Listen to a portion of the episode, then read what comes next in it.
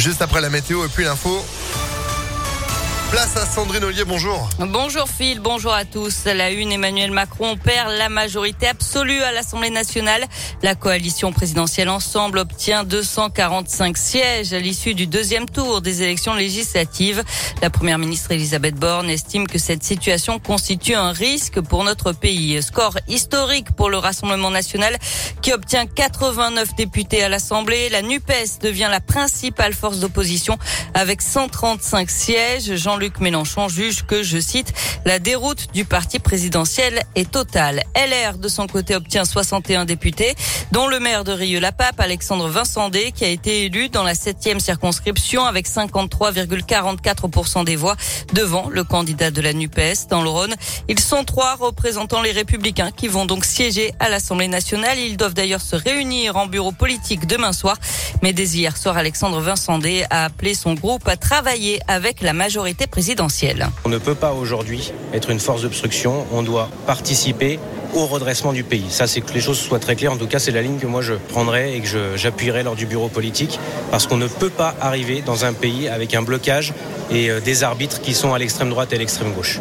Euh, aujourd'hui, euh, il peut y avoir une majorité avec nous. Euh, et c'est important, je pense, d'aider au redressement du pays. Je pense que les Français ne comprendraient pas qu'on bloque tout. Bien au contraire, ils ont envie qu'on leur apporte des solutions sur le pouvoir d'achat, sur la mixité sociale, pour moi, sur la rénovation urbaine, sur la sécurité.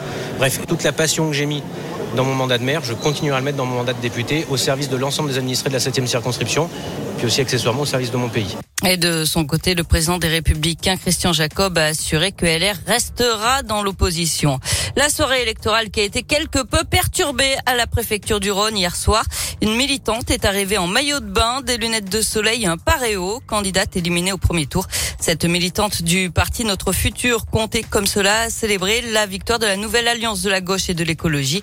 Et puis dans l'un, ce sont deux fémènes qui ont manifesté seins nus devant la mairie d'Oyonnax pour réclamer la démission de Damien Abad, le ministre des Solidarités qui a été réélu dans l'un malgré les nouvelles accusations d'agression sexuelle rendues publiques la semaine dernière.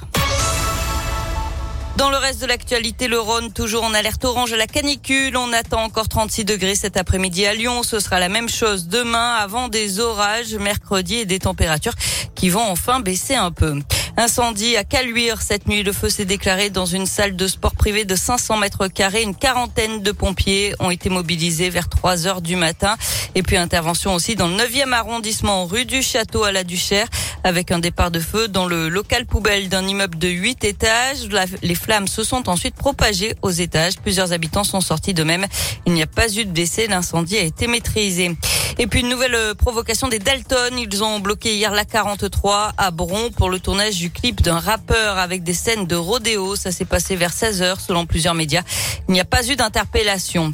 Dernière épreuve du bac, les lycéens de terminale passent le grand oral à partir d'aujourd'hui. C'est la deuxième année, la première en conditions normales pour cette épreuve déterminante avec un coefficient de 10 sur 100 pour les filières générales. C'est même 14 pour les filières technologiques. Les convocations vont s'étaler jusqu'au 1er juillet. Les résultats sont attendus le 5 juillet. Et enfin, un mot de sport pour terminer. La finale du championnat de basket, déplacement de l'Asvel à Monaco à 20h30. Troisième match de la série. Il y a un partout entre les deux formations. C'est le premier déplacement de nos Villeurbanais sur le Rocher. Merci beaucoup Sandrine. Vous êtes de retour à 9h. À tout à l'heure. Allez, 8h34.